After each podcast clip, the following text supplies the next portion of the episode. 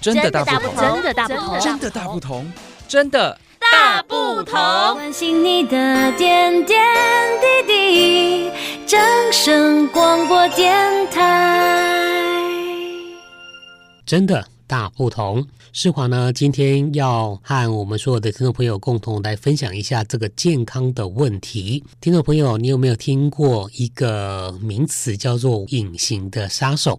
其实呢，这样子的一个疾病呢，在我们一些特定的族群里面是蛮常发生的。为了慎重起见，我们特别邀请到农民总医院台东分院骨科主任刘新华。刘医师到节目当中跟大家来分享一下这个隐形的杀手到底是什么症状？隐形的杀手，那它之所以会有这个名称，就是因为说，像一般我们得到感冒的话，我们会知道说我们可能会有呃打喷嚏啊、流鼻水、咳嗽等等这些症状。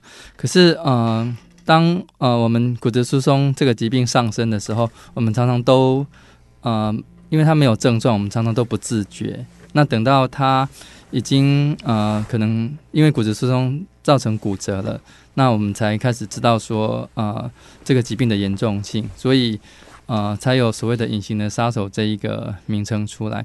骨质疏松它在世界卫生组织的定义，就是要根据所谓的这个骨密度来做定义。那首先我们要先介绍一下这个所谓的骨密度。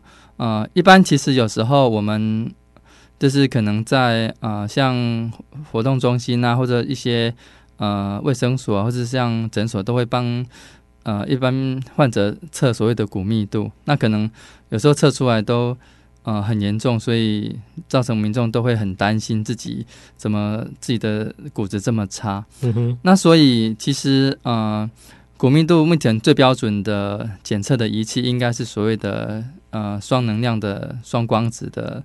的这个的检测啊，英文叫做简称 DEXA。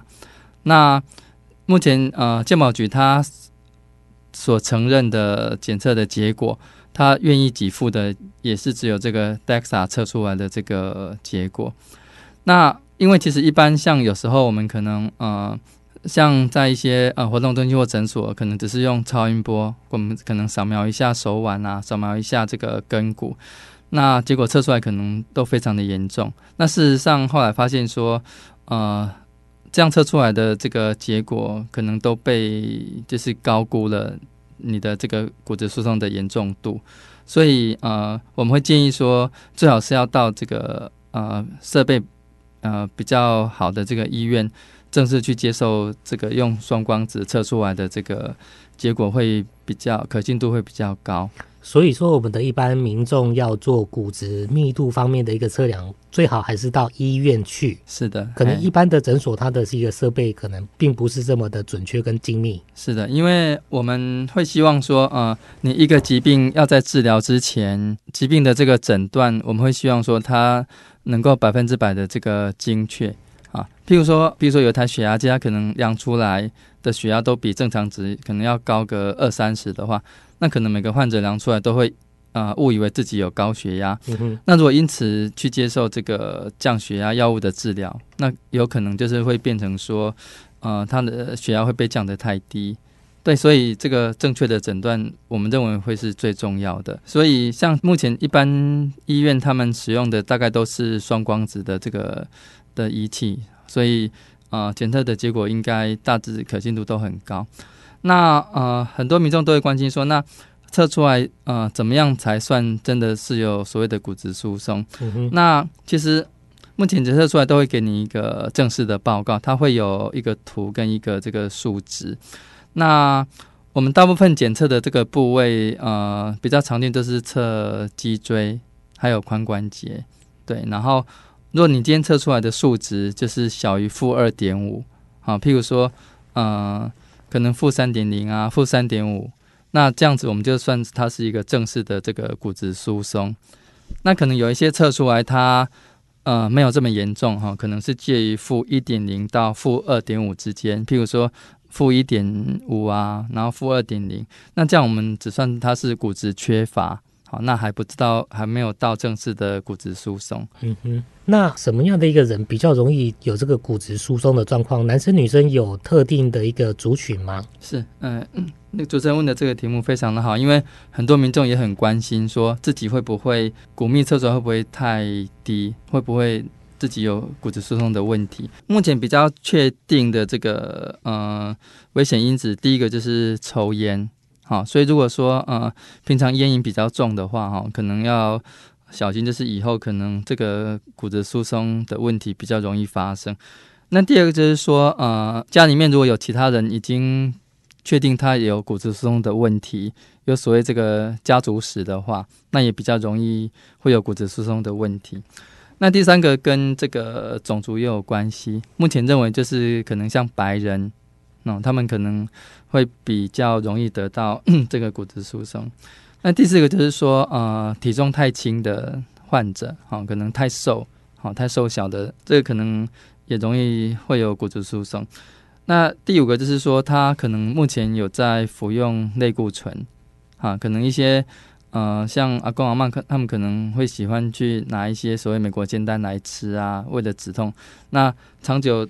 呃，服用下来也容易会有这个骨质疏松的问题。类固醇的部分，它会影响到我们骨质密度，还是说它会导致我们骨质密度的一个流失会加速？呃，它会造成这个骨头的代谢的增加。哦，代谢的速率会比较快。对，会比较快，然后所以它就会造成我们的骨质密度会下降，然后进而会造成这个骨质疏松。嗯、那另外，像还有一些。呃，因子也可能有关系，譬如说你可能平常呃钙质的摄取就比较不足够。那另外就是说，呃，有一些人他可能呃平常比较不爱运动，他可能就是可能长时间都喜欢呃坐着啊，或是躺着。那这些他也比较容易会有骨质疏松的问题。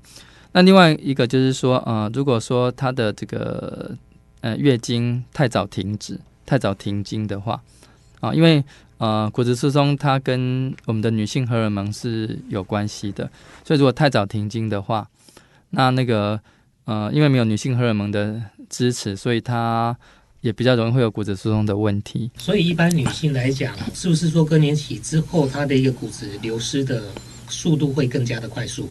没错，完全的正确，就是一般认为在呃停经后五到十年之内是。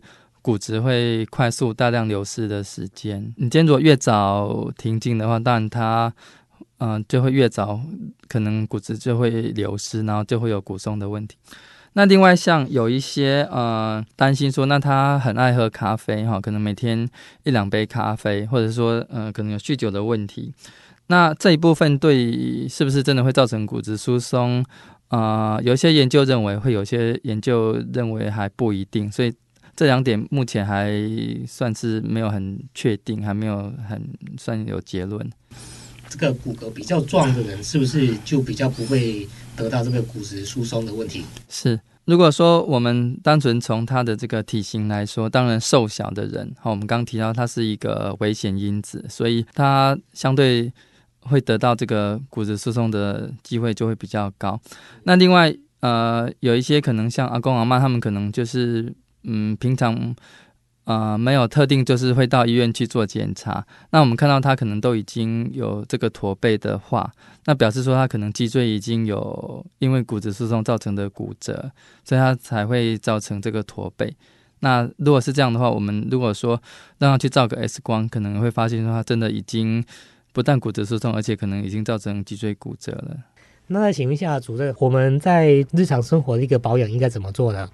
嗯，第一个就是说，先简单的介绍一下，就是说，嗯，那有些患者他也会关心说，那假设比如说他今天他想做骨密度啊，然后他应该要多久做一次？那第一个就是说，呃，一般患者我们会建议他可以两年做一次。那如果说有在治疗的患者的话，我们会建议说，他治疗一年之后，他再来检查看看看。啊，治疗的成效如何？所以他们我们会建议这样子的患者可以就是一年做一次骨密度的检查。一般民众也会关心说，那究竟呃自己需不需要做骨密度？哪些人需要做？那那目前我们是认为说，一般女性如果已经大于六十五岁以上，嗯、那呃就会建议说，她最好就要直接去做一次骨密度，看看自己的骨质到底如何。那因为男性他呃比较没有这个女性荷尔蒙的问题，所以他可以就是延长到七十岁以上再来做这个骨质密度的这个检查。那一般如果说我们刚提到，如果说他是呃比较早停经的话，好，然后他可能就是时间在要更早一点，可能在五十几岁左右啊，就应该要做一个这个骨密的检查。好，那。如果说他又有我们刚提到那些危险因子，譬如说有抽烟啊，然后可能呃，就是他的呃体重太轻等等这一些的话，可能就要再提早一点做这个骨密的检查。嗯哼，主任，那再请问一下，平常日常生活当中，我们有很多的讯息哦，就是说，哎，多补充一些钙质啦、钙片呐，那这些东西是不是真的对我们的这个骨质密度会有增加，或者说减缓它的一个流失？是。呃，一般对于这个骨质缺乏或是骨质疏松的这个治疗，我们可以分成两个部分。那第一个就是说非药物的部分，然后大部分民众他比较呃关心或是能够接受，他是会希望说从饮食方面就去补充。那饮食的话，呃，如果就钙质的摄取来说，呃，一天摄取的剂量大概是一千毫克到一千两百毫克左右。好，所以如果说，呃，阿公阿嬷有就是子女有有孝心，就是买钙片，就是给阿公阿嬷补充的话，可以看一下上面，很多可能就是他们一颗可能都是五百毫克，那一天大概吃两到三颗左右，剂量就差不多是足够的。那另外就是说，呃，除了钙片之外，就是呃，还需要这个维他命 D。啊，来帮助这个钙质的吸收。那维他命 D 最简单的、最便宜的来源就是阳光。好，所以如果可以的话，就是建议阿公阿妈每天可以晒十五分钟以上的这个太阳，做一下日光浴。好，那就可以那个得到这个免费的、丰富的这个维他命 D。那呃，如果说不方便，就是嗯、呃，就是去做日光浴晒太阳的话，那也可以补充这个维他命 D。那每天补充大概六百到八百单位左右。那至于说这个钙片是不是真的对骨质密度提升有效的话，一般认为说，嗯、因为我们刚有提到说，呃，骨密度做出来，你可能就是比较轻微的骨质缺乏，或者是比较严重的骨质疏松。那一般我们这个饮食或者是像钙片补充，我们会建议用在骨质缺乏的病人身上。那所以它对这个骨密度的提升，其实呃比较没有显著的效果。哎，那如果说你真的已经到了骨质疏松的阶段，然后那个就必须要正式真的使用一些治疗骨质疏松的药物啊，那这样效果才会比较显著。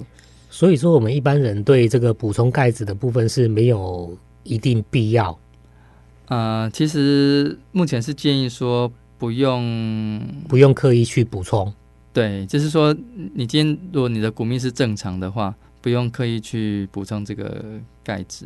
嗯哼，对。那像那个钙片，如果多吃的话呢？吃多的它的那个量，有的人会认为说，哎，这个东西是对身体有帮助的，它可能过量的一个服用，这对身体有有帮助，或者说会有其他的一个损害吗？一般有一些会认为说。它是不是有可能会增加像呃结石啦？对，胆结石或是肾结石的这个可能性？嗯、因为这些结石很多成分里面成分都是钙质，对，所以呃我们会建议最好是真的。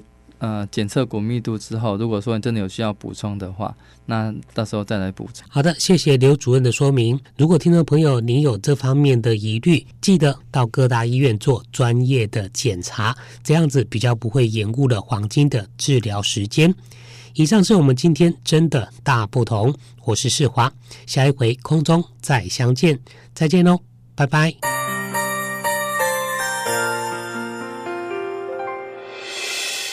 伤心的时候有我陪伴你，欢笑的时候与你同行，关心你的点点滴滴。正声广播电台。